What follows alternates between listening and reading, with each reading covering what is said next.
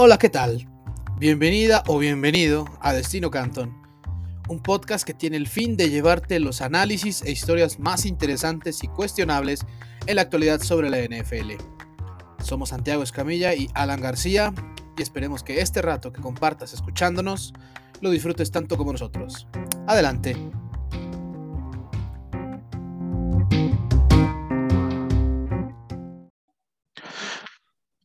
¿Qué tal? Muy buenos días, buenas tardes, buenas noches a toda la gente que nos escucha, de donde quiera que se encuentre. Bienvenidas y bienvenidos a un episodio más de Destino Canton. Sí, damas y caballeros, ya tenemos eh, los dos equipos que van a disputar el Super Bowl este, 56. Van a ser los Angeles Rams ante los Cincinnati Bengals. Ya estaremos hablando de los partidos eh, que hubo el fin de semana en cuanto a las finales de conferencia. Sin embargo, las circunstancias en el día que estamos justo grabando este episodio, nos demanda que pues hablemos primero de otra cosa. Así que Alan García, un servidor el que les habla, les saluda con mucho gusto a mi compañero y amigo Santiago Escamilla, eh, quien yo creo que también está de acuerdo con que sí, tengamos que abrir. ¿qué, onda, Fe? Este, totalmente y, hola a, quien sea que nos esté escuchando. Eh, totalmente, o sea, sabemos que, que eh, es un Super Bowl inédito, eh, hay dos muy buenas historias detrás de, cada equipo eh, y, hay mucho que, contar en, ese sentido, pero es que este primero de febrero es histórico y, va a ser un día recordado por mucho tiempo. Entonces, eh, queremos, queremos empezar con eso. ¿Y por qué estamos diciendo que, va que es un día que va a ser recordado por mucho tiempo? Bueno, primero no sé si, si, si conocen a un tal Tom Brady, pero se retiró. Entonces, pues eso cuenta, eso cuenta. Entonces vamos a, hablar de, ese tema. Eh, hoy lo hizo oficial. Ya el fin de semana habían estado los rumores, pero hoy fue el día oficial, el anuncio. Entonces eh, vamos a estar hablando de eso, pero también lo que sucedió con Brian Flores, o lo que está sucediendo, lo que está pasando, porque no es, algo que ya haya terminado. Eh, demandó a la NFL, demandó a tres equipos. Esto es algo inédito, completamente inédito. a los Dolphins, a los Broncos y a los Giants.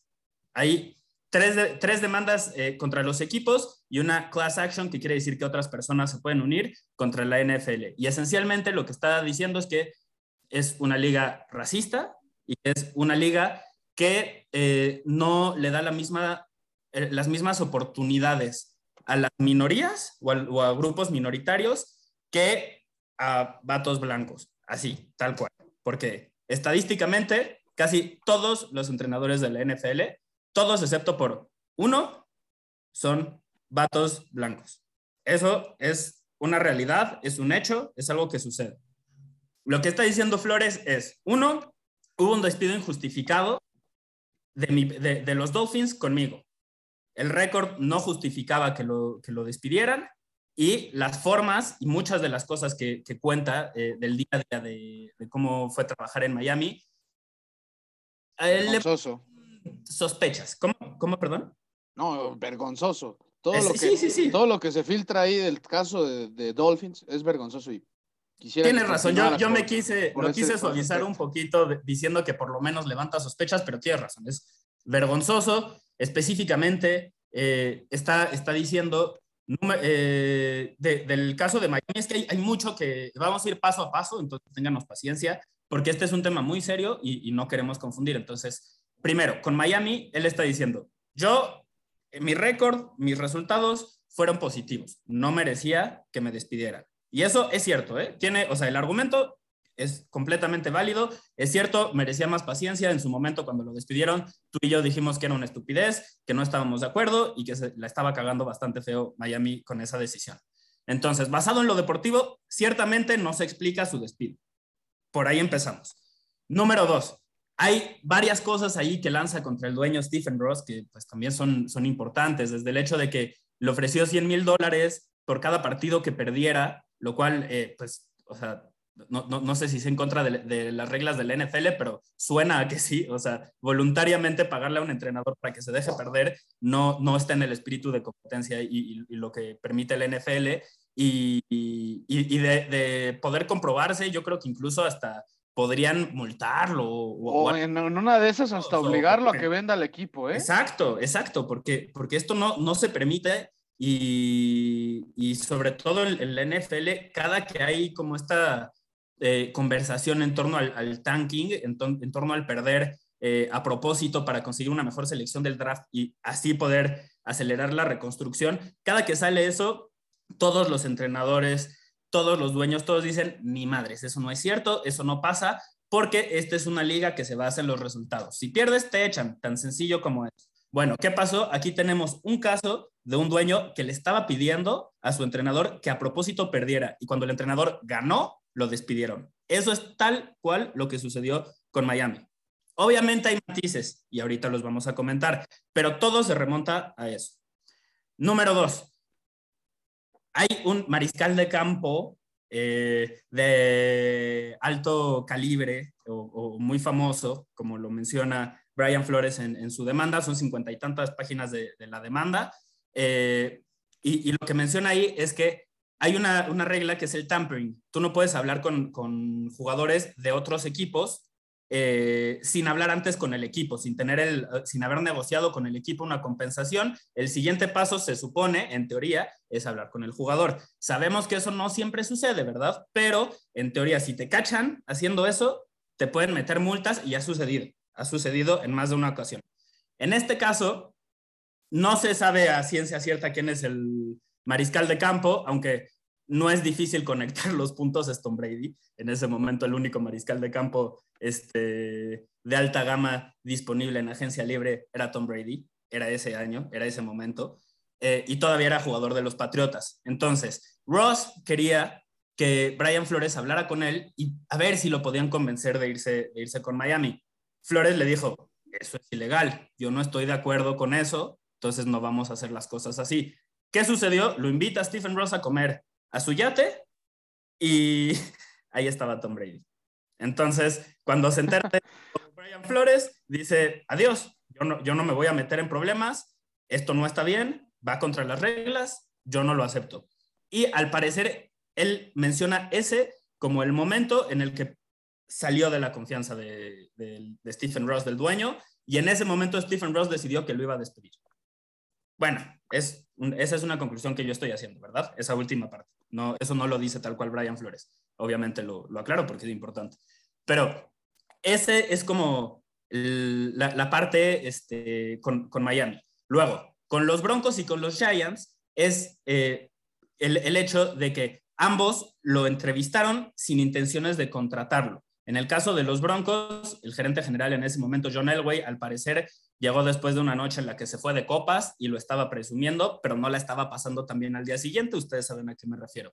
Entonces, la, entrevista fue corta y en ningún momento sintió Brian Flores que verdaderamente se le estuviera considerando por el trabajo, a pesar de que estaba muy calificado para conseguirlo. Tanto así que agarró al peor equipo de la liga en ese momento, que era Miami, y ya vimos lo que sucedió eh, en su etapa. Los hizo bastante, bastante competitivos, casi desde el día uno, casi desde el día uno. No hay que recordar, perdieron un ching como cincuenta y tantos cero en los primeros, como por ahí de la semana cuatro ya estaban siendo competitivos. Eso te habla de un muy buen entrenador. Luego, con los Giants, hay que recordar, Brian Flores, él, es de ascendencia hondureña, sí, pero nació y creció en el Bronx, Nueva York. Entonces, para él, eh, entrenar a los Giants sería como la culminación de, una carrera y como el cumplir un sueño de vida. Así, así es como lo, comenta él. ¿Y qué pasó? Lo iban a entrevistar y tres días antes de su entrevista, Bill Belichick la caga y le escribe un mensaje felicitándolo porque escuchó que los Giants lo van a contratar. ¿Por qué digo que la caga? Porque ese mensaje era para Brian Dable. Y cuando se da cuenta Brian Flores, primero le dice, gracias, sí, voy a tener la entrevista, tengo muchas este, esperanzas de conseguirlo. Luego le viene el mensaje de Belichick que le dice, oye, espera, pero ¿estás hablando de mí o estás hablando de otra persona? Porque a mí no me han entrevistado. Entonces en ese momento Belichick le dice, me equivoqué. Uy, la cagué. Le dice así, ¿eh? Lo dice así, literalmente. Tal cual. pueden buscar el screenshot. Eso es lo, increíble. El güey estuvo dispuesto a publicar screenshots con Belichick. Número uno, si conocen a Belichick, se acaba de ganar un enemigo. Número dos, ese tipo de, de, cosas, pues, o sea, te, te demuestran que, que, los Giants sabían a quién iban a contratar desde antes de entrevistar a Brian Flores. Brian Flores. Y eso es problemático porque hay una regla La famosa regla Rooney. Hay una regla. Exactamente. Justo busca evitar eso. Busca evitar que a la hora de que ya tengan decidido a quién van a contratar, sin hacer un proceso en el cual le dan las mismas oportunidades a las personas que entrevistan de conseguir el trabajo. Específicamente esto estadísticamente, o sea, el, problema que, dice Flores es que lo, que hacen estos tres equipos revela y es parte de un problema sistémico en la liga. Y aquí es donde se incluye la demanda contra la liga, porque él va de lo, de lo particular a lo general y dice, estos tres equipos hicieron tal, tal, tal conmigo específicamente. Luego, eso es parte de un problema sistémico de la liga. Yo no estoy solo en estas experiencias y yo no estoy solo en esta discriminación. ¿Y por qué? ¿Cuáles son los datos, Aje? ¿Por qué está argumentando esto Brian Flores y en qué se basa? Porque la evidencia parece esconder a plena vista. O sea, los datos no tienen sentido. No tienen sentido si estás pensando en contratar al mejor, a la mejor persona disponible para el puesto de entrenador en jefe. Sí, no, no, la verdad es que eh, muchas veces se ha alegado eh, bajita la mano que esta regla Rooney para muchos equipos, para muchas personas más bien, es muy hipócrita de los equipos. O sea, porque lo que básicamente obliga esta, esta regla Rooney es que entrevistes a personal, en este caso, de las llamadas, entre comillas, minorías, hablando de la raza afroamericana. Y, o de latinos o mujeres. Exacto, exacto. A, personas con, con eh, este, hay... Perdón, personas que no sean hombres caucásicos así. Exactamente. o sea, a, quien ha favorecido el sistema toda la vida, ¿no? Esencialmente. Sí, sí, exacto. Y pues yo creo que también lo de, lo de los Giants es algo muy grave. O sea, lo de, lo de Bill Belichick, pues ya es como de la cagaste re feo, ¿no? La cagaste sabroso y ya. Y mira, esto no, esto no ni siquiera es contra Brian Dable. O sea, al final, eh, no, él no tiene la culpa de que toma las decisiones de la familia Mara. Exacto, exacto. Aquí lo que es grave es saber que, pues básicamente a Brian Flores lo iban a entrevistar nomás para cumplir ciertos procesos. Eh, quizás de mucho. Sí, y es que, pues aquí el problema es que Brian Flores decidió ser uno de esos muchos que ya no se quiso quedar callado y que logró, pues sí, también tuvo suerte de que pues, Belichick básicamente le le spoileó todo el asunto y que tiene las pruebas claras para unir todas las piezas del rompecabezas, para dejar en claro que los Giants, sí, simple y sencillamente lo iban a entrevistar como un parte de un proceso, pero para nada consideración. Y es que, o sea, para ese tipo de cosas, por eso es que es preferible cuando, no, no sé, alguien no te llena el ojo, de plano, no, no, le, no le haces perder su tiempo, ¿no? Y, en el caso, y en el caso con Flores, El hecho de... No, y no, no, le hace sentir como que lo estás usando para cumplir un requisito, o sea... Es sí, es que y un requisito... Que no hay interés en él como persona, sino en él como algo que, que te permita eh, poner la, la palomita en, en, la cajita, ¿no? Decir, Ajá, exacto, exacto, exacto. Es como, es como no sé, eh, de repente acordarte del cumpleaños de alguien y, y decir, ah, tengo que comprar algo rápido, ¿no? Para no quedar mal y ahí le das cualquier cosa de último minuto, ¿no? Llegas con un llavero que compraste en el Oxxo y, y, todo y, cosas así, y cosas así, pero, pero la verdad es que esto, el simple hecho de cumplir, o sea, de usar a Brian Flores para cumplir con las reglas Rooney, eso es lo grave de este asunto con los Giants. Y eso es, lo grave porque está mal, o sea, primero como persona, pues, pues no mames. Y segundo, va, va en contra de las reglas. Y a ver, ¿Por qué existe esta regla? Eso es muy importante y el contexto aquí para mí hace toda la diferencia, toda la diferencia para entender por qué, por, qué es importante o por qué es relevante esto. Número uno, eh, se puede comprobar fácilmente los números. Ahorita, en este momento, hay un entrenador afroamericano, uno, Mike Tomlin, pero el 70% de los jugadores lo son. Entonces, ¿cómo es que el 70%, o sea, los entrenadores casi todos fueron exjugadores, ¿eh? casi, casi todos pero los está sacando del 30% o del veintitantos por ciento y no del 70% que compone la mayoría. Estadísticamente, o sea, debería de haber mayoría de, entrenadores mexicanos. Esa es la realidad. No hay otra forma de, de analizar esto. Si el 70% de los jugadores son afroamericanos, más de uno de 32 debería de serlo también. Luego, coordinadores ofensivos, solo el 11% lo son. Y coordinadores defensivos, el 43%. Aquí más de, más de paridad. Ahora, ¿qué pasa? Los contratan para estos puestos, pero no les dan la oportunidad en responsabilidades más importantes como entrenador en jefe. Eso también no, no se sostiene. O sea, si el porcentaje es uno a un nivel más bajo, ¿por qué no, no, no, no es más o menos igual arriba? O sea, ¿por qué es tan clara la diferencia? Bueno, esto tiene que ver con prejuicio, con racismo, y aquí es donde viene todo de lo que está hablando Brian Flores. Y, a ver, la, la, regla Rooney, ¿por qué existió? Eso es importante preguntárselo. ¿Por qué existió? se implementó en 2003 justo para evitar situaciones como estas, justo para evitar lo que está haciendo Brian Flores. Querían poder, en el momento en el que alguien los demandara, decir, pero mira, tenemos esta regla y eso quiere, o sea, es señal clara de que estamos haciendo un esfuerzo por mejorar y por progresar. Esa, esa es tal cual son detrás de que implementaran esta regla. En 2003, cuando fue implementada, acababan de despedir a Tony Dungy y a Dennis Green. ¿Por qué es importante esto? Porque Dungy fue despedido de Tampa Bay a pesar de contar con un récord ganador. Y porque Dennis Green salió de Minnesota tras haber tenido solo una temporada perdedora de las 10 que dirigió al equipo. No, no merecían que los despidieran. No lo merecían. Y luego, ¿por qué los despidieron? ¿Y, qué sucedió después? En ese momento había dos abogados que estaban muy activos y que, siguen siendo muy famosos, pero que en ese momento era cuando, cuando más. Cyrus Mary y Johnny Cochran.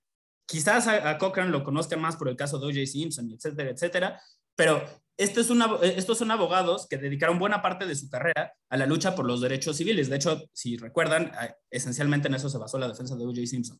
No estoy diciendo que sean, eh, solo para que recuerden de quién estoy hablando, ¿no? Eh, publicar, y, y ellos publicaron un estudio donde demostraban que los entrenadores afroamericanos, a pesar de ganar un porcentaje mayor de partidos en promedio, en promedio, las o sea, los entrenadores afroamericanos ganaban más partidos que los entrenadores blancos. No obstante, era más posible que los despidieran y estadísticamente recibían menos oportunidades. Entonces, si quieres tener éxito, ¿por qué? O sea, se dice todo el tiempo que esta es una liga que copia a los que tienen éxito. Bueno, aquí era un claro caso donde algunos equipos estaban teniendo éxito con esto y los demás no lo copiaban. ¿Por qué? ¿Por qué? Eh, la verdad se, se esconde detrás de esas preguntas. Luego, en el momento de la implementación, en el 2003, eso es hace 20 años, no es tanto tiempo, solo habían existido siete entrenadores pertenecientes a grupos minoritarios en la historia de la NFL. Siete. Siete. Para, o sea, hay que recordar, acabamos de celebrar los 100 años de la NFL. ¿Sí? Esto fue hace 20. Y solo habían habido siete entrenadores afroamericanos en la historia de la NFL. Y esto a pesar de que el primero existió en los 20. Si, si no lo conocen, les recomiendo, es una lectura interesante, el caso de, de Fitz Pollard y nos ayuda mucho a entender el contexto de la NFL. Lo voy a, resumir rápidamente para que tampoco se extienda esto y ya pasemos a hablar de, los playoffs y de Tom Brady, y de, etcétera, etcétera. Pero Fritz Pollard eh, entrenó con éxito a siete equipos en la década de los 20, finales de, de la década anterior e inicios de los 20. No obstante, esto sucedió hasta que fue segregado por la liga. Hay que recordar la época de la segregación en Estados Unidos y que tienen un problema de, racismo eh, que no han querido aceptar eh, desde hace muchos, muchos años. Eso es una realidad. Este, no soy yo el primero que lo dice y pueden buscar a gente mucho más inteligente si quieren que, está diciendo lo mismo. Eh, pero eso es un problema real. Y en la NFL, ¿qué pasó? Segregaron, había nueve jugadores afroamericanos en ese momento. Los segregaron y les dijeron, está prohibido que jueguen en la liga, tal cual. O sea, prohibieron a jugadores de color en la NFL como por 20, 30 años, hasta después de la, de la Segunda Guerra Mundial. Ese contexto importa. De esto viene la NFL, ¿no? Esto es hace, hace 100 años, pero así, así se manejaba. Ese es, es como la, la raíz del, del racismo en, en, la liga. Ahora, y, no, y Santi, mira, ya yéndonos a números pues, más fríos, ¿no? En toda, en toda la historia de la NFL, solo ha habido dos entrenadores afroamericanos campeones del Super Bowl. Dos. de, de, 50, de, 55 Super Bowls, dos. Y esto aquí no es, no es cosa de que Mike Tomlin y Tony Dungy, que son los, los de esa lista, que sean unos megagenios. No. El problema es que el número de oportunidades que tienen este, los afroamericanos para dirigir un equipo de la NFL Son, son porcentajes muy bajos. Para estar en los puestos más, más influyentes, porque también lo mismo ocurría con los mariscales de campo. Hay que recordar que hasta 1978, Doug Williams se convirtió en el primer eh, mariscal de color elegido en la primera ronda. E incluso entonces recibía el salario más bajo del NFL, que era menor a 12 eh, suplentes. Entonces, este güey también se, enfrentó a tantos problemas que se terminó yendo de la NFL a jugar a otra liga donde le pagaban una compensación más justa y después regresó y ganó el, super, fue el primer mariscal de campo en ganar el Super Bowl. Eh, este, el primer mariscal de campo de color en, ganar un Super Bowl como, como titular con Washington en los 80 lo, consiguió. ¿Por qué fue hasta los 80s con un mariscal de campo de color? Fue, fue campeón del, del Super Bowl. ¿Por qué no les daban oportunidades antes? Y ustedes busquen, neta, busquen en YouTube los documentales sobre Doug Williams y la conversación en torno a ese güey. Doug, Williams y, si no me equivoco, Russell Wilson, los únicos corebacks que, que este, en este pues caso. Pat, Mahomes también. Bueno. sí, pero, pero o sea, recientemente se les ha dado más oportunidades y mira la explosión que han tenido, ¿no? Eh, o sea, a, lo que voy es, eso era lo que les faltaba, oportunidades, tal cual. Eh, con el caso de, Doug Williams, a lo que iba de la conversación es, se cuestionaba su inteligencia y se cuestionaba su ética de trabajo. La demanda de Brian Flores demuestra que esas cosas se siguen, se siguen, va, a ver, son 53 páginas, no vamos a ir con todas, pero si ustedes le dan una leidita rápida, está más fácil de leer de lo que parece, neta. Yo me la eché hace rato te va dando caso por caso y no hay duda de que este es un problema sistémico que existe, que es real y que Brian Flores está siendo increíblemente valiente en denunciar porque está arriesgando su carrera, tal cual está arriesgando su carrera. Hay que, hay que, o sea, hay que recordar lo que hizo Colin Kaepernick hace 10 años más o menos y lo que le costó. ¿Qué pasó? Él dijo, en Estados Unidos no se les da la misma cantidad de oportunidades a, a las minorías y además hay mucha violencia sistemática o sistémica, perdón, contra las minorías que eh, por parte de, las fuerzas de seguridad, entre comillas el seguridad, ¿no? El policías, etcétera, etcétera. Esta es una conversación que cuando se tiene actualmente se acepta, es una realidad, sabemos que, sucede y al menos de unos años para acá, de, dos años o, un año para acá, los atletas ya han tomado un rol eh, más central eh, en toda esta lucha. Entonces, eh, pero ¿qué, ¿qué pasó? Kaepernick estaba denunciando las condiciones en el país, en el país. O sea, no estaba diciendo en la NFL, estaba diciendo en el país. Y lo vetaron de por vida, no ha regresado. Era, un güey con demasiado talento como para no, no, no volver a jugar un partido después de que salió de San Francisco y no ha regresado incluso hoy en día. Entonces, ¿qué pasó ahí? la NFL le terminó pagando un chingo de dinero porque tenía razón Colin Kaepernick. Ojalá y no le suceda lo mismo a Brian Flores, ojalá. Pero la NFL y los equipos ya salieron a negar todas las alegaciones de, Brian Flores y él mismo ha declarado que entiende que esto pues, puede, puede ser... acabar con su carrera. Ajá, puede ser el fin de su carrera. Y pues ojalá y no, ojalá y no. Cuando lo despidieron tú y yo no lo entendíamos. Y ha sonado para muchas vacantes y la verdad es que es o sea, si, si nos basamos en los resultados, en lo que ha demostrado, debería de ser de los favoritos para conseguir todos los trabajos disponibles. En este momento ya no quedan tantos, pero debería de estar ahí para conseguir los tops. Todo uno, o sea, cada uno de ellos, él debería de ser de los líderes porque es una persona muy, muy capaz. ¿Qué está pasando? Pues se, se está quedando sin oportunidades, se está dando cuenta de que lo están entrevistando para cumplir una cuota y no para realmente darle una oportunidad. Y está él, dijo, entiendo que este puede ser el fin de mi carrera, pero espero que la conversación avance las oportunidades que pueden tener personas como yo en el futuro. Y además, tengo la ligera esperanza de que otras personas se unan a mí y que podamos entre todos trabajar para erradicar este problema de la liga.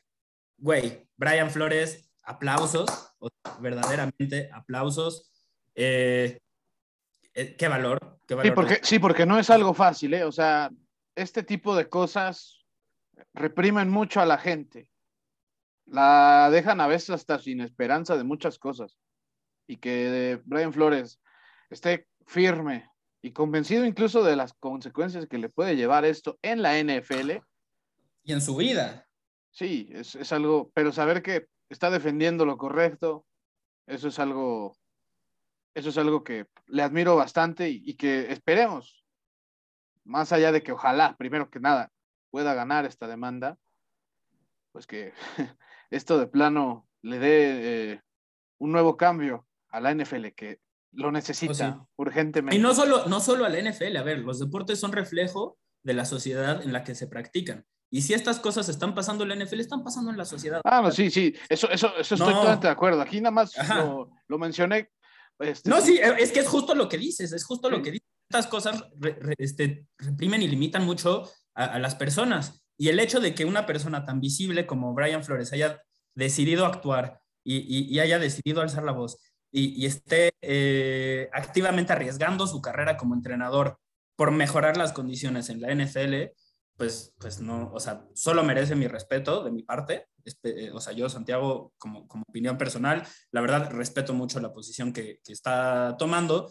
Y si hay personas que están viviendo situaciones así en, su vida diaria, que sabemos que es una realidad, eh, pues ven, en él una figura de motivación o, de inspiración, una fuente de, eso, y, un ejemplo, un ejemplo de lucha, un ejemplo de resiliencia, un, ejemplo este, de superación, y, pues sí, entonces, la verdad yo, yo espero que, se le apoye y no sea como Kaepernick en su momento, porque en este momento es popular apoyar, apoyar a Kaepernick, pero hace 10 años no lo era no lo era, fue muy criticado y probablemente va a pasar lo mismo con, Brian Flores, van a empezar a escuchar, ah, es que si hubiera verdaderamente querido haber entrenado, se iría como coordinador defensivo a algún equipo o es muy difícil de trabajar y, van a, o sea, le van a empezar a tirar mierda, van, o sea, eso va, a suceder y, y, van a empezar a revelar cualquier cosa que lo pueda hacer ver mal para justificar el por qué no lo contrataron, porque así funciona el NFL, lo hicieron con Kaepernick y, tú veías en, medios y veías eh, a, dueños de equipos y etcétera decir como es que no merece una oportunidad, cuando todos sabíamos que por lo menos merecía una oportunidad de suplente, o sea, el talento lo tenía, ¿no? Y, no tenía sentido que, ni siquiera eso, los, los mismos Seahawks lo, llevaron a una práctica y dijeron, no lo podemos contratar porque él merece ser titular y no podemos tener esta distracción detrás de, de Russell Wilson, que es nuestro mariscal de campo franquicia. Pero lo vimos y él merece ser titular, o sea, por eso no lo estamos contratando, porque nos va a crear un problema cuando sus compañeros vean el talento que tiene y, el hecho de que no le han dado oportunidades por otras razones. Entonces, se le acabó la carrera a Kaepernick, ojalá y no suceda lo mismo con Brian Flores, que hasta este momento es un entrenador que ha mostrado mucha, mucha promesa. Y esta, o sea, esto por lo menos está empezando esta conversación, ¿no? La que acabamos de tener tú para intentar explicar por qué la demanda, el porqué de la demanda el, porqué de cómo están actuando los equipos y, qué tanto mérito tienen, ¿no? A mí, a mí me da la impresión de que es una demanda simbólica en el sentido de que lo que está pidiendo él por compensación pues, no es dinero, no, no es nada de eso, es que se mejoren las condiciones y muchas de esas cosas pues, son, son difíciles de, medir que sí se están logrando, ¿no? Pero, pero, pues está avanzando la conversación y, así es como se ve el progreso, con un, con un güey eh, siendo valiente a pesar de las consecuencias que eso pueda tener con su carrera y con su vida personal, y, buscando eh, pues avanzar eh, un, tema que ha sido muy, muy problemático en, la NFL. Y, si no nos creen con los casos que ya les dimos, bueno, pues, o sea, hay mucha evidencia. Sí, sí, o sea, esto, eh, ojalá sí resulte en ciertas modificaciones, sobre todo al momento de elegir los puestos importantes en un equipo. O sea, debe haber una forma pues, más, más para evitar todavía que, equipos como los Giants hagan esto. Y yo, yo ojalá llegar a ver algún momento en el que este, el dueño de los, de los Dolphins, Stephen Ross, este, no sé, o sea, de veras tenga consecuencias lo que acaba de hacer, porque si soy fan yo de Miami, yo al día siguiente lo querría fuera lo quería que lo vendiera el equipo. O sea, ¿qué es eso de darle dinero a mi entrenador para que pierda partidos?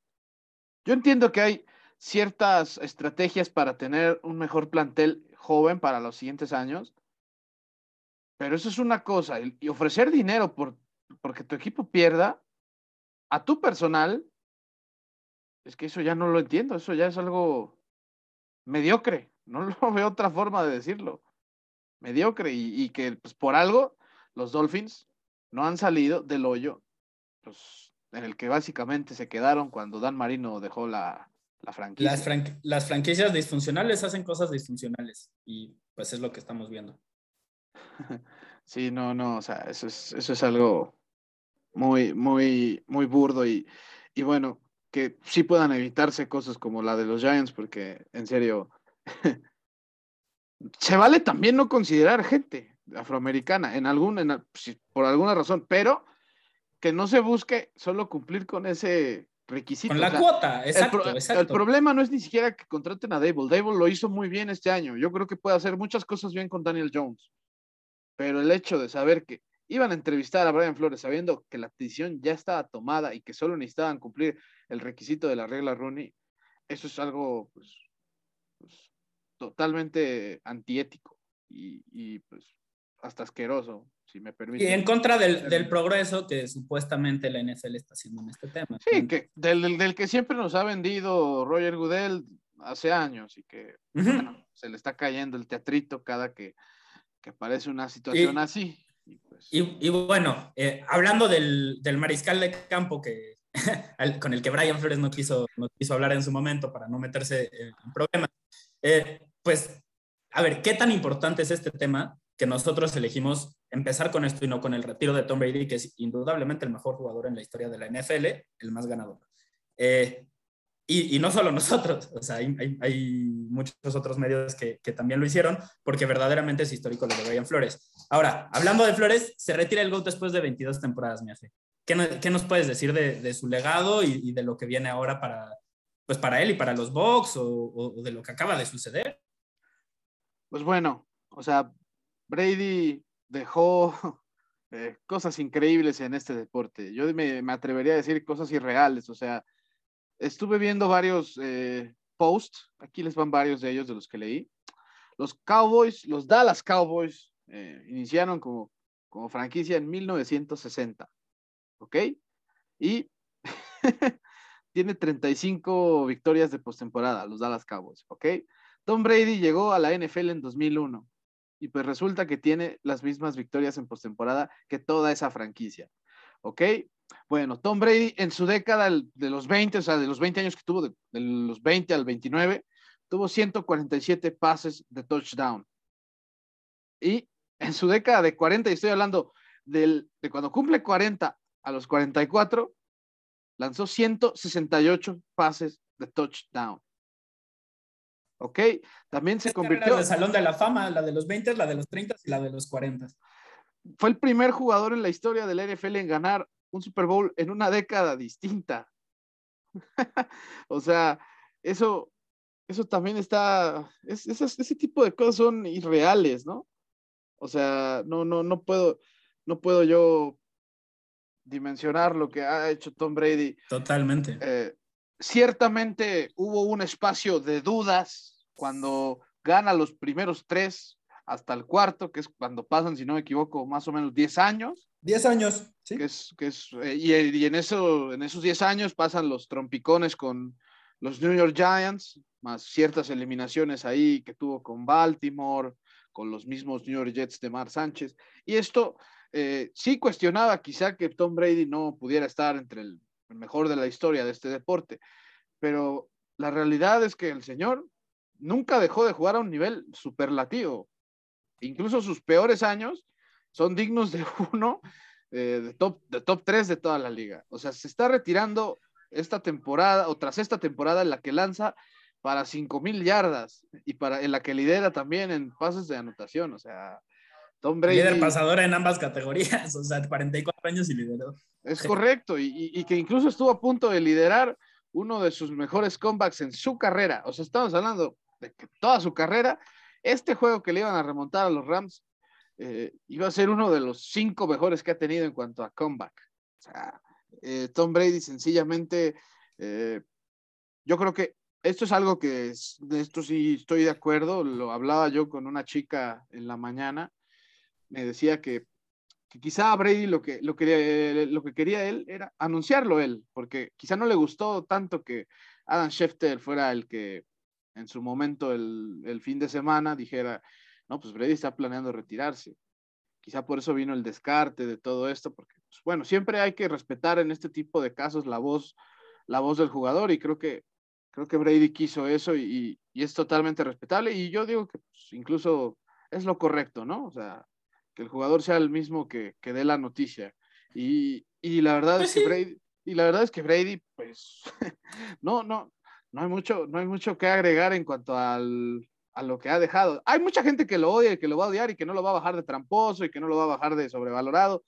Ok, esa gente, a esa, gente, a esa gente desgraciadamente no me le voy a dirigir. O sea, no hay, no hay, forma, no, en no hay forma en que yo pueda convencer ese tipo de, de, ideologías que tienen. Se respeta, pero no, o sea. A ver, si, si alguien que, que piensa, si nos está escuchando, imagínense que Brady dice, bueno, siempre no me, voy a, no me voy a retirar, me voy a ir a ese equipo, al equipo al que tú le vas.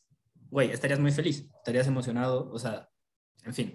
Eh, totalmente, no, es que, es que el, legado, odia Brady, es porque gana demasiado, no, porque, no por otra cosa. O sea, sí, no, mira, y es que yo entiendo, yo entiendo, y es que todo el mundo sabe lo que llegó a hacer en su momento eh, corebacks versátiles. En la historia del NFL ha habido muchos de ellos. Y, quizás Brady no era el, jugador que de verdad salía de la bolsa y te ponía un pase de 50 yardas para touchdown. No, no era ese. Pero, damas y caballeros, una eficacia como la que tiene Tom Brady, no hay, ¿eh? No hay en la historia del NFL. No hay. Neta, no hay. No hay. O sea, no va a haber, no va a haber ni un jugador que se le parezca o que le llegue a tres cuartos de lo que este señor es de letal. Veremos, veremos. Nunca digas nunca porque bueno, eso al menos hasta este punto. Eso decía quien vio a Montana y, y ahora. Pero, pero, pero, ¿sabes algo, Santiago? Al menos hasta, hasta ahora que se acaba de retirar, no hay uno igual, ¿eh? No hay uno igual. No, en eso concordamos. En este momento. Yo, y quien, yo, no esté de acuerdo, o sea. Insisto, yo, yo, no me, yo no me dirijo a esa, a esa, a esa gente, pero, pero la realidad es que al menos un coreback como Brady no va a llegar en, no sé, 70, 80 años en la NFL. Quizá en una de esas vamos a ver qué nos trae esta camada nueva de los últimos cinco años. Justo, justo era lo que te iba a decir. Estos que ha sido Mahomes y Burrow andan levantando la mano, ¿eh? Ahí como... el, mismo Josh Allen todavía que creo que tiene mucha carrera que dar, o sea. sí, sí, sí. Venga. veremos, veremos. Pero bueno, Brady literalmente vino de emergente de Drew Bledsoe y ganó un Super Bowl. o sea, este señor empezó con toda su carrera y ganó después de tres años, ganó otros dos Super Bowls más. Y de hecho son los últimos dos que se han ganado al hilo en un mismo equipo. A ver, ¿tiene más Super Bowls que cualquier franquicia en la NFL? Ya de, ya de ahí está, ya de ahí está cañón, ¿no? Ajá. nada más con eso, pues eh, no, no sé qué más es necesario decir. Se retira como líder pasador eh, en la historia del NFL eh, en cuanto a yardas y touchdowns. Entonces, no les vamos a decir algo que no sepan de, de Tom Brady, pero se retira después de 22 años. Eh, para que se den una idea, yo tengo, yo tengo 26, entonces no recuerdo ningún momento del NFL sin Brady, va a ser muy, muy extraño esto que se viene, pero pues sucedió, sucedió y es una realidad. Se, se retira Tom Brady y no sé si quieras añadir algo más de esto o pasamos a, los entrenadores que han sido contratados eh, recientemente y ya a los playoffs, a la discusión de, de los playoffs, eh, para lo que imagino que, mucha gente nos iba a escuchar. Pues por obvias razones, creo que, por obvias razones ya para cerrar lo de Brady, pues creo que eh, no lo valoré en su momento como debía, pero tiene que ver con que pues hacía mierda mi equipo. es que es eso. Tiene que ver eso, pero, pero sinceramente ya hay momentos y creo que a la gran mayoría, no deja de haber gente cerrada, pero a la gran mayoría yo creo que hubo un momento de resignación con Tom Brady. Y yo, francamente, eh, me quedo con que pues, pues, vi a Tom Brady jugar. y eso, la verdad, presumirlo sí va a ser algo, algo lindo para mí. No sé si es algo que vas a poder, sí, vas a poder contárselo a sus hijos, a tus hijos, ¿no? Sí, o sea, a la, gente del porvenir, que pues me ha tocado ver al mejor de la historia y al menos por los próximos 10 años más, o sea, porque eso es como el colchón de Lake, o sea, un, un coreback que mínimo llega a 10 Super Bowls como él y que al menos gane unos cinco o algo así, para que más o menos yo lo considere, que esté, que esté a la par de este señor y que pues, su constancia del día a día, de revisar siempre cada, cada este, martes o miércoles los videos del rival, de mantenerse en forma como lo hizo. O sea, Brady en serio es este, todo, toda una leyenda viviente y pues bueno, ya decidió dar un paso al costado, respetable y pues ya no podía, ya no, o sea, yo sé que incluso si él hubiera querido hubiera logrado algo más, pero pues así que él mismo era el único que se podía frenar y lo hizo este día y, y pues bueno, solo queda agradecer por, por todo el show, porque al final de cuentas, para bien o para mal. los recuerdos, ¿no? Para bien o para mal, es que en serio, para bien o para mal sabías que o apoyabas a Brady porque sabías que era muy bueno, o decías, ojalá pierda porque ya no quiero que ya no quiero que siga ganando este tipo, o sea, este, este en algún momento tiene que perder. Y, Totalmente. Y, así. Totalmente. Así es, así es, el asunto. Y justo hablando de uno de sus entrenadores que lo siguió toda su carrera, o gran parte de su carrera, ya fue contratado, ¿no? Este, mi Santiago, va a regresar Josh McDaniels a la división Josh McDaniels. De, la que, de la que fue head coach por única vez, que fue con los Denver Broncos, ahora lo va a hacer con Las Vegas Raiders. Recordemos que en esa época con los Broncos empezó con un 6-0 implacable, con Kyle Orton como su coreback, y pues tenía a Kyle Orton como coreback, así que por eso terminó también con récord de 7-9, ¿no? que, a ver, hay que, contexto, ¿no? Contexto. Hay que, hay que recordar en ese momento los Broncos estaban en bancarrota, no tenían varo.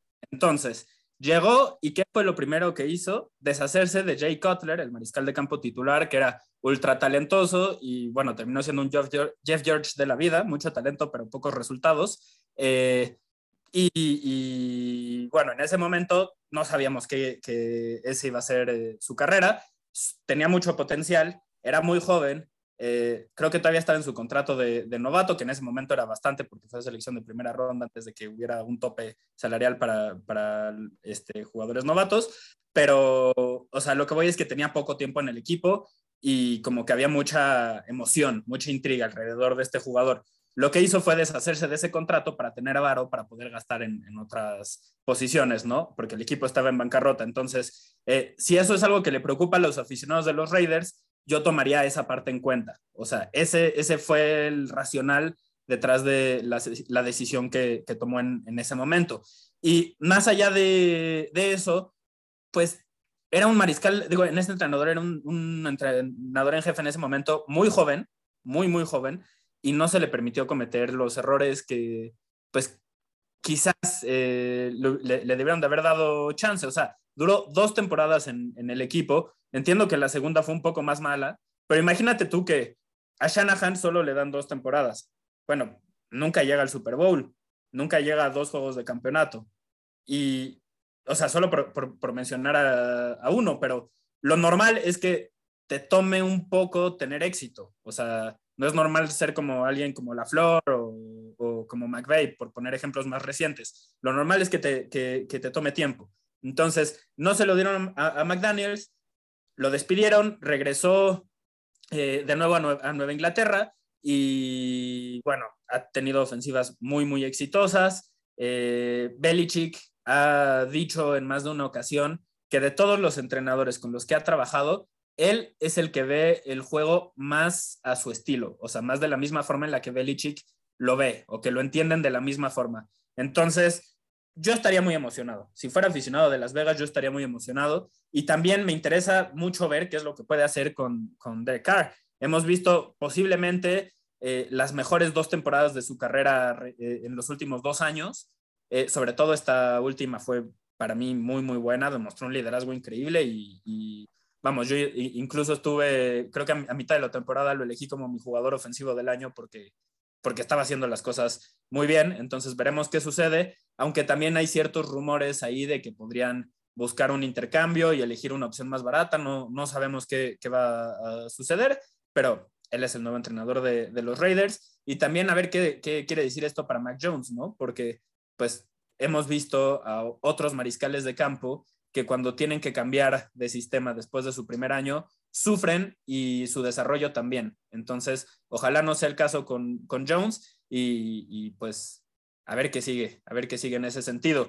Eh, hablando de otro equipo que ya hizo oficial la contratación de, su nuevo entrenador y alguien de quien indirectamente hablamos eh, al inicio de este show, Brian Dable ya también tiene trabajo con los Giants. La semana pasada nosotros anticipamos que era posiblemente el, líder eh, por lo que leíamos y por el plan que, parecía que estaban destinados a, seguir, de intentar buscar un salto de Daniel Jones a la Josh Allen.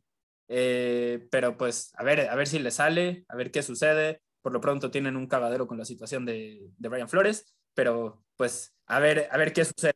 Y estos dos son los oficiales, pero hay algunos rumores este, interesantes, ¿no? Está la novela de los Jaguars y Harbaugh a los Vikings. Uy, es, es que esa, tengo entendido que hasta los Vikings iban a ir personalmente hasta Michigan. Sí, ya va la segunda entrevista. Allí en Harbaugh, así que eh, la verdad me gusta. Y, mira, yo sí te lo voy a decir así, hasta con dolo. Ojalá lo contraten, porque yo sí pienso que, que Harbaugh haría a los Vikings campeones de la división norte. Eso sí. Sobre todo si no está Rodgers. Sí, en especial eso. O sea, Rodgers sabemos que es el factor este, más principal en el, norte de la conferencia nacional, pero Harbaugh, pues ya vimos que es capaz de hacer ver muy mal a Aaron Rodgers.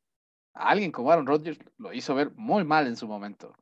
Y también que es muy bueno trabajando con mariscales de campo, que perdóname, pero nadie dice eso.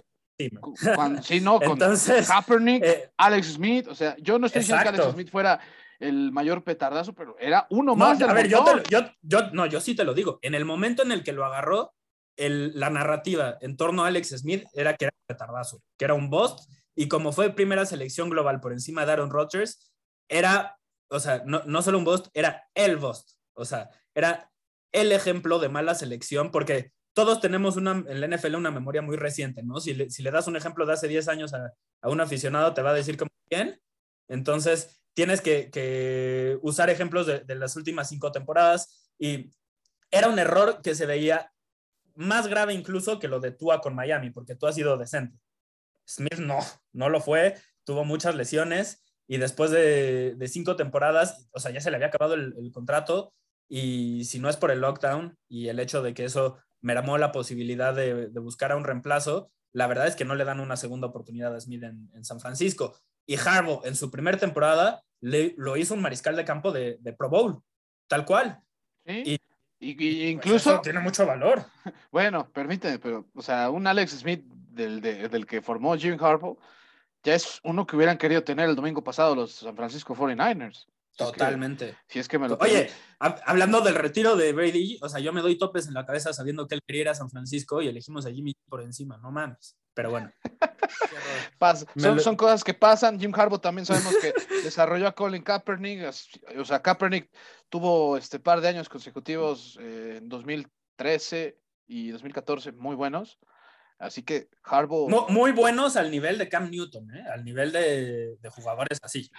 Cam Newton, que sabemos que es el jugador con más partidos, con touchdowns por tierra y por aire en el mismo juego, así que ustedes me dirán si, si lo comparas ahí con Cam Newton en ese sentido, es porque lo, lo hacía bien, ya después pasó todo este escándalo que, ja, mira, o pasamos de un escándalo a otro. Y bueno, los Jaguars este, están... Oye, espera, yo solo, perdón, ah. perdóname que interrumpa, solo quiero cerrar el paréntesis. Eh, Tú sabes que yo soy aficionado de Kellen Mond, que eligieron en la tercera ronda los Vikings este, en el último draft. Eh, yo solo quiero lanzar ahí la posibilidad de que busquen un intercambio por Cousins y se vayan con Mond eh, o, algo así suceda, quizás no este año el que sigue, porque Mond es una calca en cuanto al estilo de juego y al talento de Kaepernick, desde mi punto de vista. Quizás menos talento corriendo, más talento con el brazo. Esa es la única diferencia. Pero si Harbaugh tuvo tal, eh, eh, éxito con, con Kaepernick, yo creo que puede tener éxito con Mon. Entonces, solo quiero cerrar ese paréntesis y que no les sorprenda si es algo que se, se habla más adelante o que puede llegar a suceder. Eh, ahora sí, a ver, platícame de la novela de Jacksonville, porque qué cagadero. Sí, no, porque, o sea, estaban a punto ya de contratar a Byron Leftwich, este head coach, o bueno, coordinador ofensivo este, de los Buccaneers, pero de repente dijeron que pues, no estaban seguros todavía y que también entrevistaron a Big Fangio, el ex eh, entrenador en jefe de los Denver Broncos, y después a Kevin O'Connell. O sea, se sabe más o menos que eh, de estos, estos señores no pasa el, contra, la, vacante, ¿no? Aquí estamos hablando del coordinador ofensivo de los Rams, si no me equivoco, Kevin O'Connell. Pero, pero, o sea, yo sinceramente, este, pues, pues, sí, solo estoy esperando que los Jaguars pues, no se les haya pegado ahí un poco del síndrome de, su ex head coach, porque, en serio, veremos. Los, los reportes decían que eran Byron Leftwich ya cerrado y de repente, lo twist. el, el, tema, el tema con lo de Leftwich parecía ser que él no quiere trabajar con Trent Baalke, que es el, el gerente general actual, y que si lo recuerdan, lo mencionamos nosotros eh, antes del episodio, del episodio de la última semana, eh, la última semana los stands de Jacksonville estaban llenos de aficionados en make-up y o sea, maquillados y con la peluca y así de payaso. Todo eso era un mensaje al dueño de que así estaba quedando por mantener a Trent Baalke. Bueno, Byron Leftwich está de acuerdo y es uno de varios eh, candidatos que dijo que no iba a tomar el trabajo si se quedaba Baalke parece que quiere que Adrian Wilson, quien fue safety de los Cardinals por muchos años en la década pasada, se quedara con el trabajo de gerente general. Entonces, parecía que como que ahí estaba esa disputa interna mientras Volky quería contratar a Fangio y quedarse él como gerente general. Kevin O'Connell, al parecer, eh, no se ha declarado de una u otra forma, eh, como que está feliz de ser considerado. Entonces, eh, a ver, ¿no? ¿Tú por cuál te irías a hacer? Uy, y es que aquí yo, sinceramente creo, creo, considero que la vacante no debe pasar entre Byron Lewis y Big Fangio. Ahí yo entre ellos dos. ¿Ninguno de los dos o, entre ellos dos? No, entre ellos dos. De uno de ah, esos dos. Sí, a Kevin O'Connell no, no creo. No, no estoy tan convencido. Porque, pues, eh, este año sí, Cooper Cup tuvo un añazo y Matt Stafford resultó muy bueno, pero hay que ver cómo, cómo le iba a los dos, sobre todo a Cooper Cup cuando no lo tenía, ¿no? O sea, ¿por qué no pudo hacer eso con Jared Goff, por ejemplo? Kevin O'Connell. no, bueno, porque Jared Goff es bastante menos talentoso que Matt Stafford. seguramente sí, pero. ¿no? Veremos. Sí, o sea, pero entonces, ¿te estás acomodando a la calidad de los jugadores? ¿O tú puedes ser capaz de subir la, habilidad? Eso es, por ejemplo, algo que Jim Harbaugh sí puede hacer en la NFL.